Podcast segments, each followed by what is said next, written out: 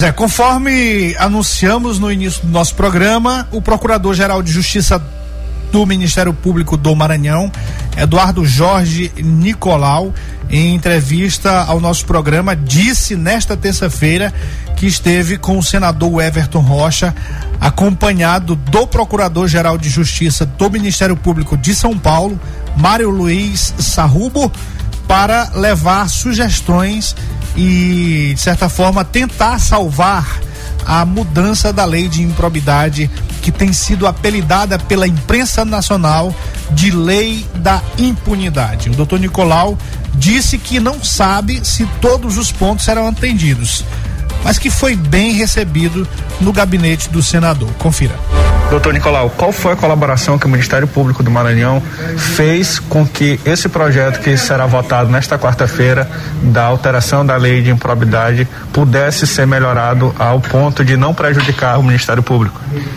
Na semana passada, eu fui prontamente recebido pelo senador Everton, eu e o Procurador-Geral de Justiça do Estado de São Paulo, doutor Sarrulo, e lá nós expusemos a ele os motivos de nossa preocupação. E dentre os motivos de nossa preocupação, um dos principais foi o artigo 11, onde sucintamente elimina muitos poderes do Ministério Público de apurar a má conduta dos gestores. E isso para a gente é muito, uma situação muito difícil para nós brasileiros, porque é muito mais fácil você imprimir a, a conduta de coibir do que depois mandar receber. Eu não sei se eu estou sendo claro com você, mas o procedimento da lei de improbidade tem que facilitar o Ministério Público para que a improbidade não ocorra. Porque em ela ocorrendo, é muito mais difícil você recuperar o que foi tirado. Então, desse jeito que nós falamos com ele, eu e o doutor Sarrubro, e ele nos acatou, nos acolheu com muita galhardia, com muita responsabilidade. Inclusive, chamou imediatamente um assessor dele para que se entendesse conosco. E foi muito proveitosa a nossa visita. Inclusive, acho que alguns fatores, alguns pontos nossos foram acatados pelo senador Everton. E eu espero que a sensibilidade que teve o senador Everton tenha os outros senadores, na medida em que o Ministério Público não quer perseguir ninguém, mas ele quer que o dinheiro público seja alocado para a finalidade certa, a finalidade precípua onde o dinheiro vai ser feito, vai ser colocado. E isto é que o Ministério Público quer. Nós não queremos perseguir ninguém. Nós não temos a caneta apontada para o rosto de nenhum político. Nós não temos essa coisa de dizer que político é ladrão. Não. Nós não temos isso. Aqui no Maranhão, eu não sei se vocês têm observado, que várias pessoas já foram denunciadas por nós do Ministério Público, várias, vários montantes já foram recuperados.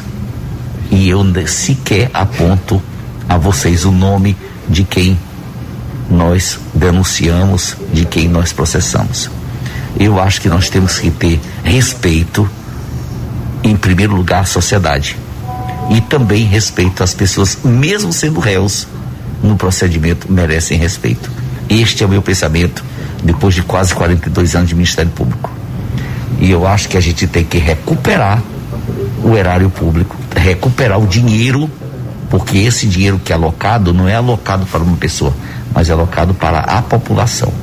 Nós estamos num país que precisa de uma saúde boa, de uma educação melhor ainda, de infraestrutura e nós precisamos colocar o dinheiro certo no lugar certo.